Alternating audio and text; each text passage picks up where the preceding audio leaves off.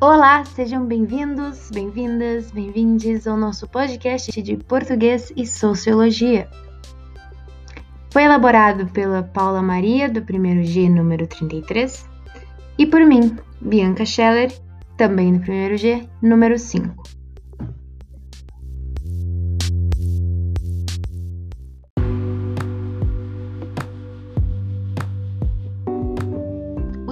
Escolhemos para abordar hoje se consiste no contexto histórico e social da juventude.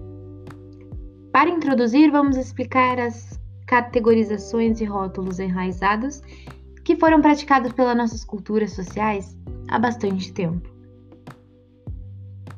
Uma das rotulações mais frequentes acontece na faixa etária do estudante do ensino médio, ou seja, acontece com adolescentes.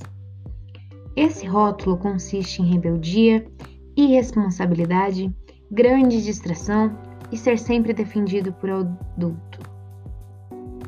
Segundo o site do Mundo da Educação, a voz da juventude foi por muito tempo reclusa aos olhos de uma sociedade conservadora, que na maioria das vezes ligava o jovem à imaturidade, à ignorância e à subserviência familiar.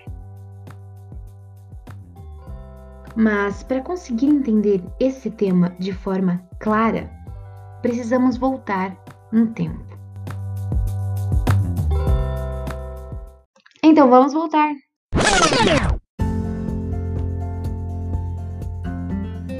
A origem dessa categorização remota à transição do século XIX ou XX, numa época em que a formação da juventude era baseada em formar um projeto sistêmico da cultura burguesa.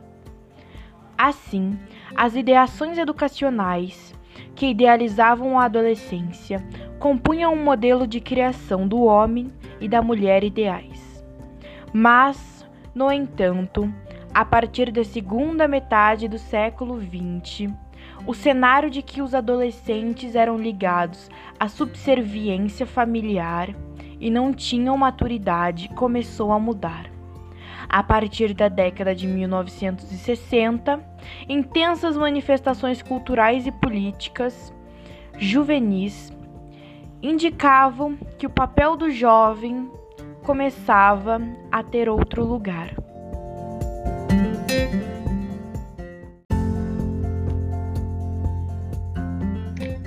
O movimento hippie é um bom exemplo dessas manifestações culturais e políticas dos jovens.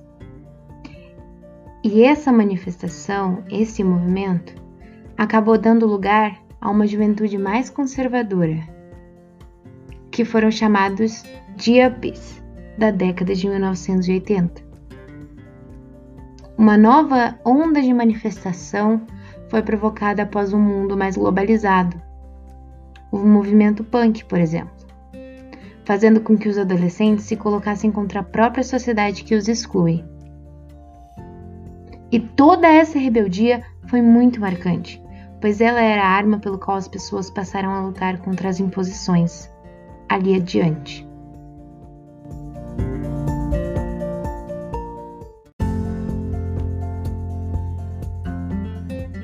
Todos esses movimentos citados acima não foram iniciados sem motivos.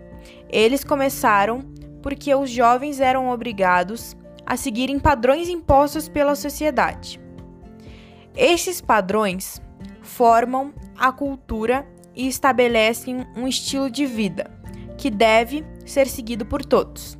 Mas os jovens não queriam fazer parte dele, pois estavam cansados de serem obrigados a seguir algo que eles nem haviam criado, mas eram obrigados. Esses movimentos, eles não só questionam os padrões, mas também a religião, a política, os exércitos, os sexos, o trabalho, a família e muito mais. Então, esse foi o jeito que eles acharam para quebrar esses padrões e poderem viver do jeito que eles desejavam. Oh, thank you.